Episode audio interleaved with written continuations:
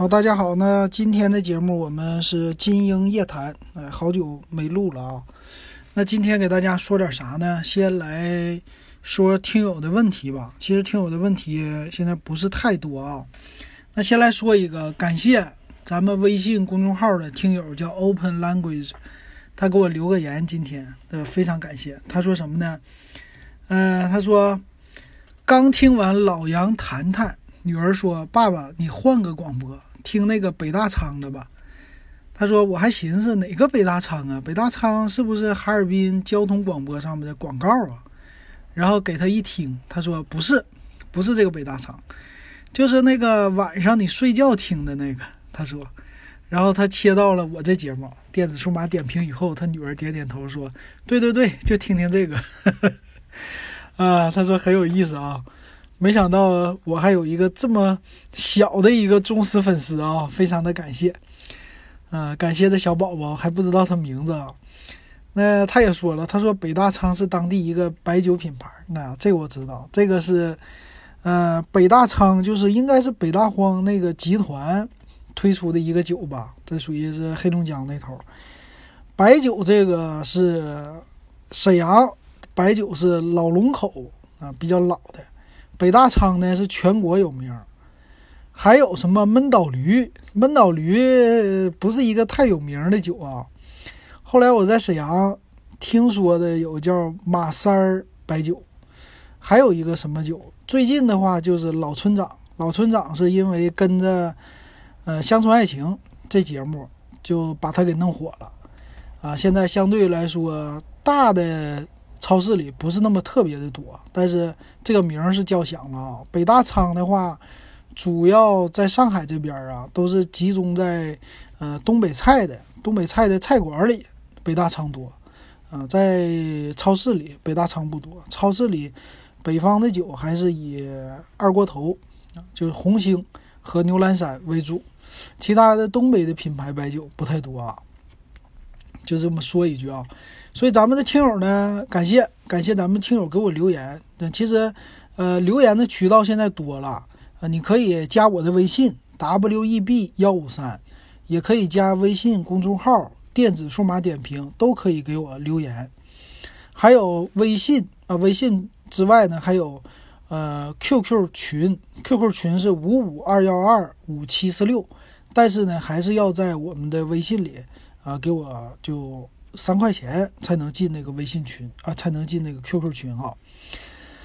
行，那我就说一下咱们听友的问题吧。听友的问题呢，今天有一位最近有问题的，我基本上都是即时给他在微信里回答了，所以在节目里说的不算是太多，因为这个时效性吧。那首先一位呢叫乖乖可爱大宝宝，他说了，呃，他加了我的微信没进群呢，他说。我就是想问一下二手笔记本的电脑知识啊，后来他就没有说具体的东西了。这个二手笔记本电脑的知识啊，怎么说呢？我不知道你想知道哪方面啊？二手笔记本电脑呢，可以说要学的知识有很多。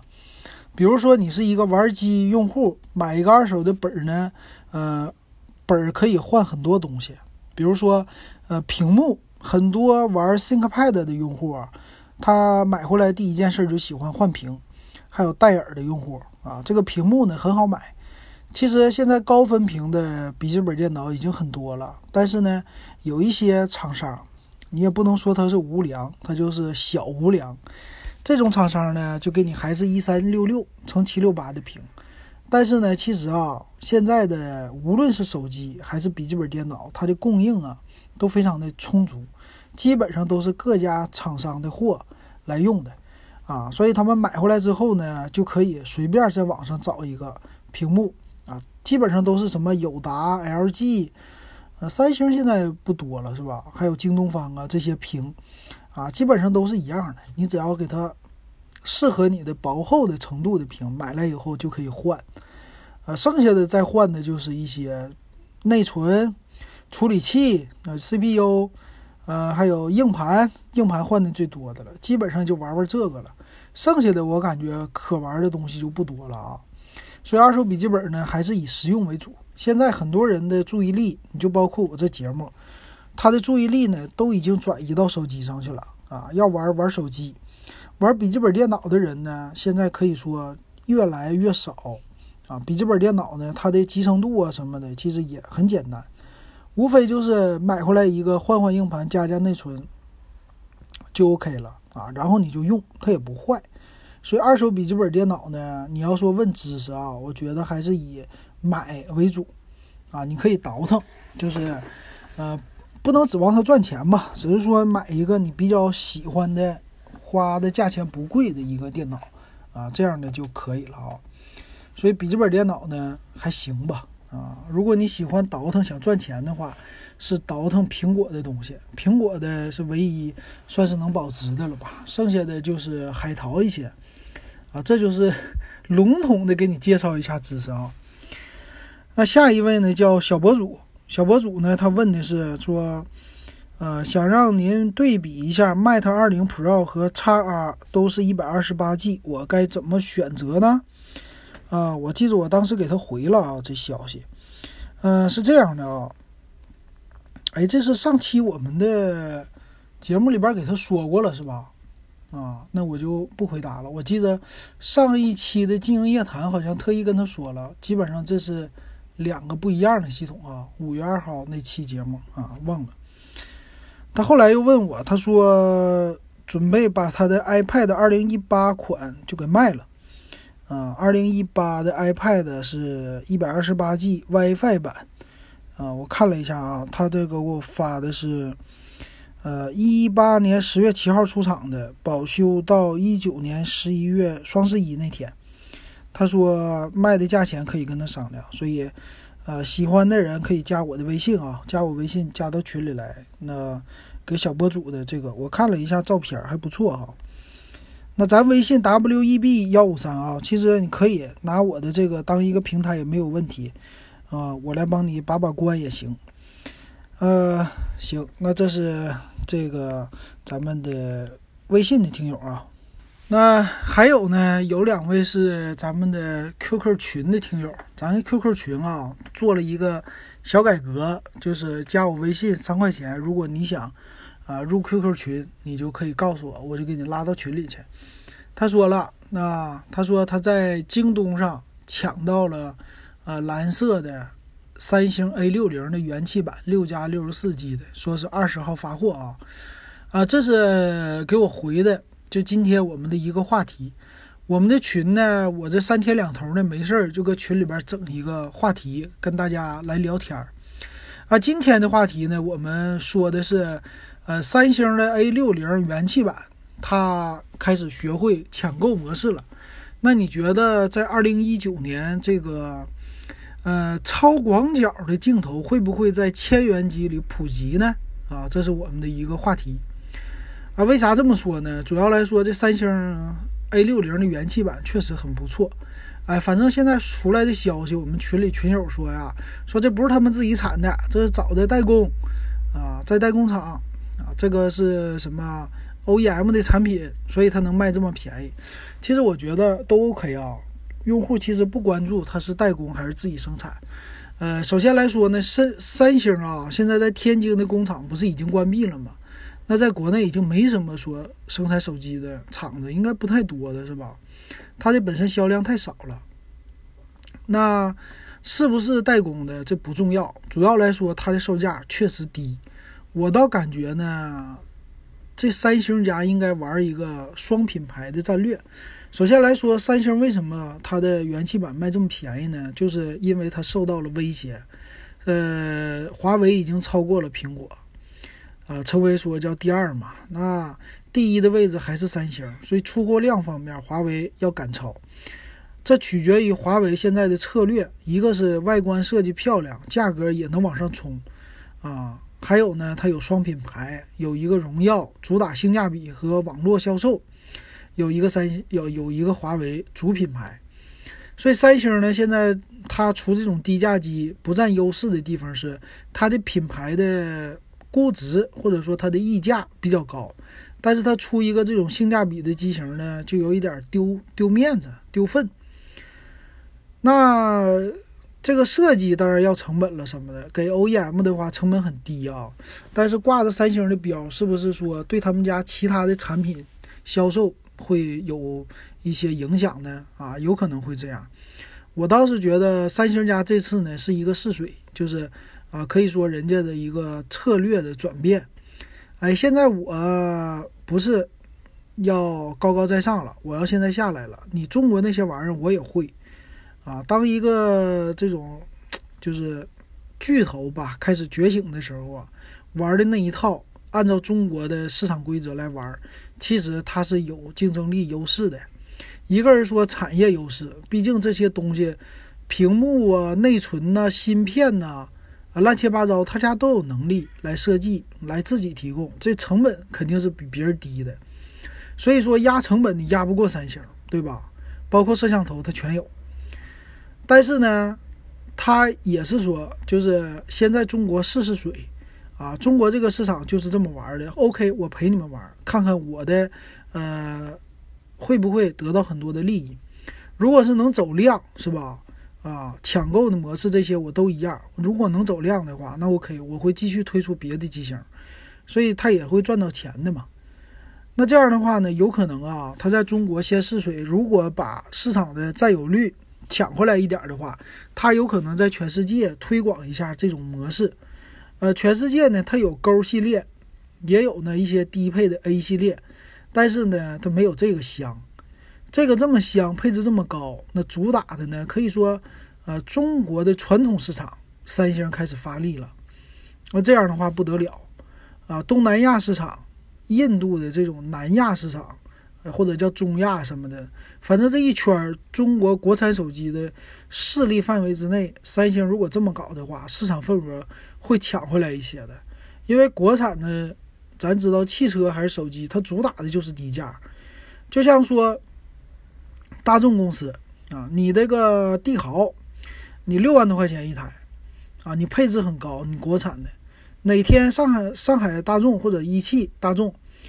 中国的车市越来越不好了，那他们为了保持市场的占有率，他开始不减配了，他开始增配了，啊，配一个呢和你的国产的一样的，价格呢和你也一样，那你这国产品牌你还能干过他吗？干不过了，啊，就是六万五千块钱买一台这类似朗逸的这种车，啊，我还给你配呢天窗，啊，高大的座椅，无钥匙进入，仿皮座椅。乱七八糟啥都有，还是大众的标，那你说你买不买？啊，你你觉得你会买不买？那必须抢购是吧？呃，这量就上来了，但是呢，人家还能赚到钱，只是比以比以前没有赚的那么多，但是毕竟量上来了，总的来说，人家赚的钱是更多的，对吧？啊，这是一个市场的策略的不同哈，所以这是一个呃，如果他继续发布机器的话，这是一个转折点，所以咱们是见证历史的一群人啊。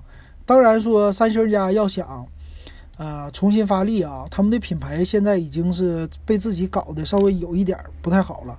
但是呢，他用低价格会争取一部分用户回来的，啊，为啥呢？有一部分用户不，比如像我这种的吧，其实就是追求性价比，其实用谁家都行啊，他也有可能这种感觉。那谁便宜，当然你还有大品牌，那我就买个用呗。你用不好了，明年我再换。所以，他一旦把这个机型做好了，口碑做起来了，它的品牌度还能慢慢回来的。反正这样呢，对我们老百姓来说也是个好事儿哈。啊，这是三星的 A 六零的。然后咱们的另外一个听友呢，他说他选了三个手机啊，跟我说哪个性价比高。呃，他选的这三个手机，我给你们捣鼓捣鼓。选了一个魅族的 Note 八，四加六十四 G 的，八百九十九。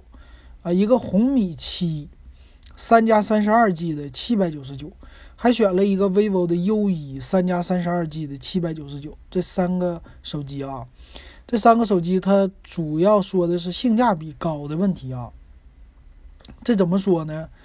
嗯，从它的配置来说，简单来说啊，从呃内存和存储方面来说呢，肯定是魅族 Note 八占的优势最大了。它八百九十九。多了一个 G 的内存，比那两款还多了六十四 G 的一个存储。呃，小米的那个呢，正常你给一些老人用啊，就对屏幕要求不高的人用起来还是 OK 的，我觉得。但是呢，毕竟有存储啊、内存的什么的都更高的机器，那肯定是选那个了，贵一百块钱啊。这个魅族 Note 八呀，我基本上都已经不太关注了啊。我现在已经忘了它的参数了啊，我简单看一下啊，它的参数用的是骁龙六三二的平台，六寸的屏，再加上一千二加五百万像素的啊。那总体来说还是魅族 Note 八跟另外两款比还是好一些的啊。从处理器上来说，呃，差不太多的这种处理器，但是屏幕呢都比那两款是翻了一倍的分辨率。而且存储多一个 G，啊，存储多三十二个 G，内存多一个 G，所以这三个比起来是魅族的 Note 八更好一些的，啊，这是给你的一个回答。好，那回答呢就都结束了啊，咱们的回答这回比较少。那今天呢，我说一说吧，说说小度再加 ES，我买了这款，啊，这是一个 AI 的音箱啊，最近。一个是小爱同学的小爱的叫触屏音箱，一个是这个小度再加 ES，这两款呢，最近我做完节目之后啊，我特意比较了一下，我还记得我点评小爱触屏音箱的时候呢，啊，我们的听友给我留言的，他说你还有一个小度再加 ES 和它售价一样，两百九十九，其实比它更好，你应该说说那个。哎，我说了以后确实觉得那个不错。啊，然后我就一直关注。那这个小度再加 ES 呢，它的价格啊，呃，好像是今年的一个春节晚会的时候它推出的。推出的时候呢，好像在里边搞了一些活动，就特别便宜的，两百多块钱，一百九十九你就能买到。啊，后来呢涨到了两百九十九，现在是三百四十九块钱。呃，但是呢，我买了一个全新的，在闲鱼上。我发现呢，这个机器啊，在闲鱼上有大量的货，啊，很有意思。大量的货呢，卖的售价都是两百八十多，反正不到两百九十九，而且是包邮的价。可以说它的渠道看起来好像铺货量非常的大。我不知道是从一百九十九收的还是怎么的啊，反正不管它。那我呢，在闲鱼上花了两百七十块钱买了个全新的，包邮送到家。所以今天到家了，到家以后呢，我试了一下。那我把它的开箱的视频，还有简单使用的视频呢，我都放在哔哩哔哩上了，啊，你搜索“电子数码点评”，你就能看到这两个视频。那我简单说一下哈，这个小度再加 ES 呢，它的外形啊，就是一个啊七英寸的屏幕，再加上一个音响啊，其实没别的东西啊。那这个东西呢，到手以后啊，我觉得。按照两百七十块钱的售价来说，这个东西确实很超值啊！我觉得很值，值在哪里呢？啊，一个就是说它是一个音响，它是一个 AI 音响，你可以跟它对话。那咱们说了一般的小的 AI 音响也要卖到一百九十九块钱，去年新推出的那个小爱的音响也是两百四十九啊，可以说你花个不到两百九十九，多了一块七寸的触摸屏啊，这个不错。那这块屏幕呢，其实。它的分辨率不高，就一二一零二四一二零零乘几百的，乘八百的吧，好像是，反正是一个比较分辨率低的屏幕。但是呢，放在这上啊，基本的我看起来应用上就简单的显示上还是 OK 的啊，用起来还行，没有想象中的颗粒感那么大。为啥呢？因为我们离的距离不一样，我们用平板电脑呢，距离会很近，但是呢，这个音箱我们会离它比较远。而且操作呢，我试了一下啊，基本上用语音都能操作，比如说返回啊、上一步啊什么的，还有让它听歌啊、啊放视频呐、放音乐呀、听故事啊什么的都行。那音质呢，我试了一下，就可以调它的一个大小声，调到最大声的，我觉得这音质我反正是 OK 了啊，我觉得满意。你不能说什么环绕立体声乱七八糟的，但是。它基本的就有有个重低音是有的啊，放的歌曲也失真的破声什么的，暂时还没听到，所以我觉得是 OK 的。那今天呢，玩了下午开始玩，玩到现在差不多十个小时是有了啊，连续的就是让它放歌啊，基本上这一下午我们都在听歌、听故事啊、听音乐什么的啊，还有听听视频、看视频的什么的，所以就一直插着电让他在玩，觉得爱不释手。怎么来说呢？我觉得这是一个未来的趋势。趋势在哪啊？就是这种东西呢，比触摸屏更容易让人上手，无论是小孩还是老人。其实触摸屏这东西呢，对于小孩来说 OK 的，但是对于老人来说啊，相对于来说不 OK。那我发现呢，它多了这一块屏幕以后，让智能音箱的交互变得更好了啊！就是除了放歌曲之外呢，它有更多的应用可以玩了。而且呢，对于你的，呃，比如说你要查一个单词啊，或者说解释一个，比如成语啊什么的，百度这回呢把它的百科集成进去了，所以它可以有，比如说这个字儿的解释，还有呢，我说啊，我想知道上海的上字怎么写，它就百度，哎，一给你查查出来一个视频，就一笔一划的告诉你。所以这个呢，你要是只是用语音来听，就交互差一点。啊，有了一块屏，虽然简单的屏，但是交互就上去了啊，这是一个问题。然后在我下午的操作过程当中呢，我觉得这个东西啊，如果应用在电视上，可以说它就是一个啊，不能说划时代吧，但是对于现在的电视操作又更进一步，觉得我会我会觉得更好的啊，这个是呃小米家已经看到这趋势了，所以已经推出了啊这种东西，小爱同学。呃，我觉得这是未来的一个趋势。为什么呢？确实操作起来太方便了啊，尤其是对老人。你比如说像我父母啊，他们我给他们买的小米电视，它不是有那系统吗？系统呢，他们其实还是不会太用啊。A P P 装了一些，但是调台呀，比如说他想看哪个频道啊，进 A P P 呀，A P P 又更新了。啊，看那个电视台切换的什么的，他还是觉得麻烦。但是有了语音呢，就简单了，你不用想我进哪个 APP，然后找哪个台什么的，不用，你只要一说话就 OK 了。啊，你想听歌，你不要打开什么腾讯、QQ 音乐，你不需要，你只需要说一声，比如小爱同学，我想听什么歌，马上就能给你查到，马上就能给你播放。哎，你正听着歌呢，你突然想说，我想看中央一，OK。中央一打开了，啊，我想看什么辽宁台，OK，辽宁台打开了。我想看春晚，OK，春晚就过来了。这样的话，可以说就是无感切换啊，全都是后台通过语音方式，它自动帮你来切换了。我觉得呢，呃，对于老人，对于你家的普通人来说都 OK 的，可以说让你更随心所欲的，呃，想查找自己需要的内容，就把遥控器有可能都给省了。啊，就像这个小度音箱似的，哪有遥控器这东西啊？不需要了，你的嘴就是遥控器，啊，这点太好了啊！所以它对于那些，呃，对于对于那些盲人朋友也是一个好东西，啊，你这个交互呢，语音最自然的一个语言就把它解决了。你想听什么，想干嘛，一说话就行，这东西太好玩了啊！所以我觉得，啊，在电视上的应用非常的好。再说一个维度呢，就是智能音响这个应用。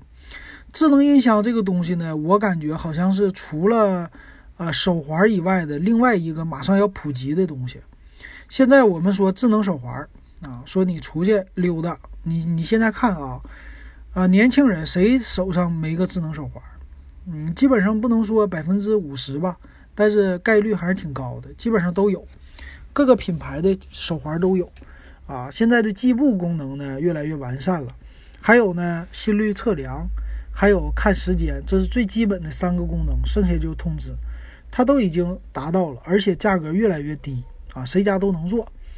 那这个手环有什么好处呢？就是让大家普及了一个运动的概念，还有呢就是厂家收集了很多的数据，健康数据，可以说它作为一个最简单的健康的终端，它已经在工作了。那这个智能音箱呢，就另外一个领域啊。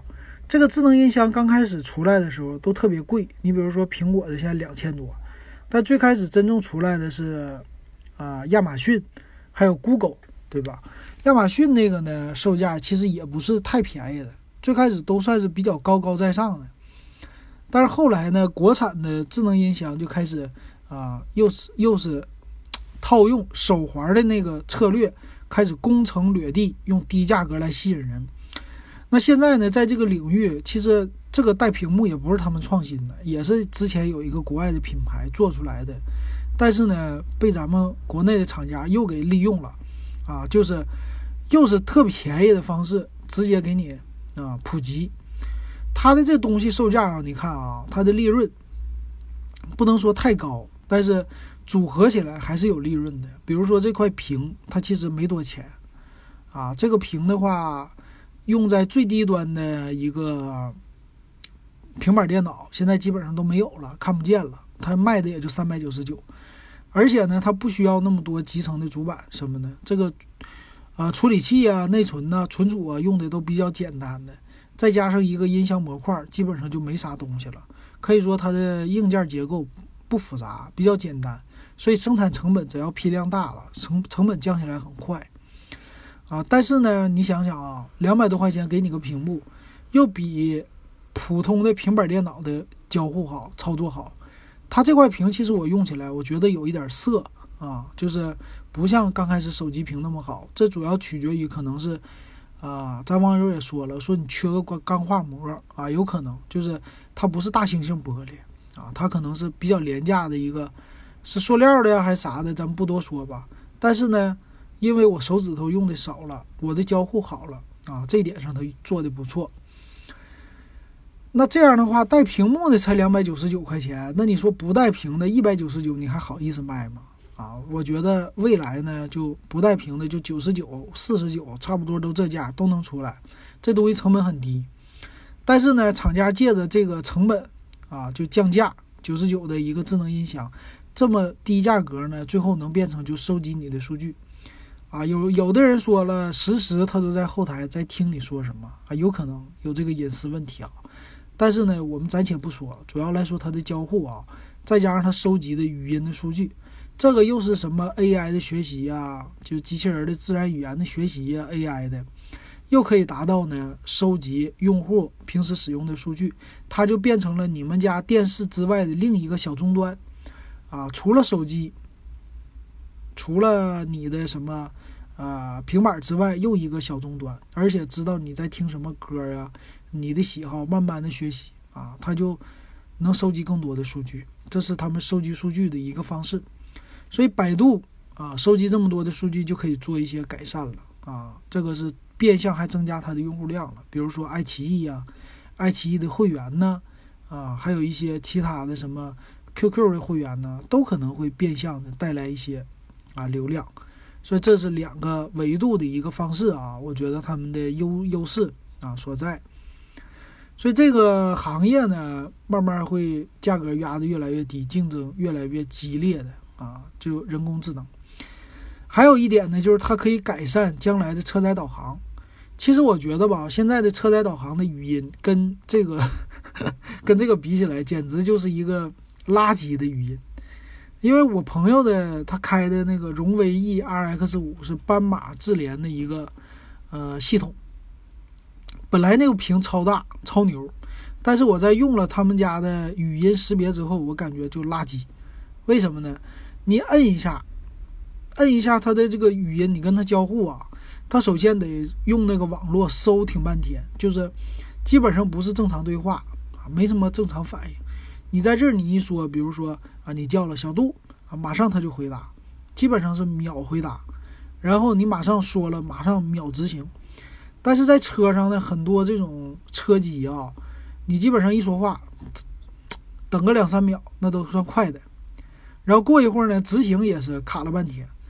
所以按理说车这么贵，他给你用的处理器应该好一点，但是其实用的比较垃圾的处理器，所以整个外观上很好的屏虽然大。但是出来的东西不好，所以我感觉有车的用户还不如说整个小度在家，啊，当然它没有功放啊，但是，呃，不能接你车喇叭，但是不如整个这个，你开长途的时候啊，我想听个歌啥的，我马上就能说，我也不用摁摁什么按钮，啊，我马上就能说，你马上就能给我放歌，只要有网就行，啊，这种东西太好了，比那个车机强一百倍，我感觉啊，肯定没有一百倍这么多啊。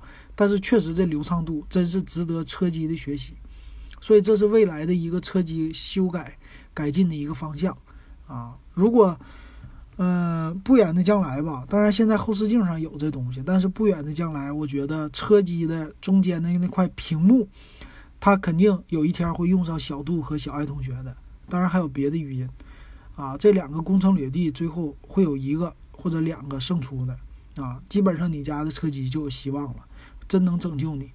开着高速听着歌啊，连上四 G 网，OK 了。你这个车绝对的可以在你的现在的呃基础之上，给你很大的一个提升。再加上语音控制导航，啊，这非常好。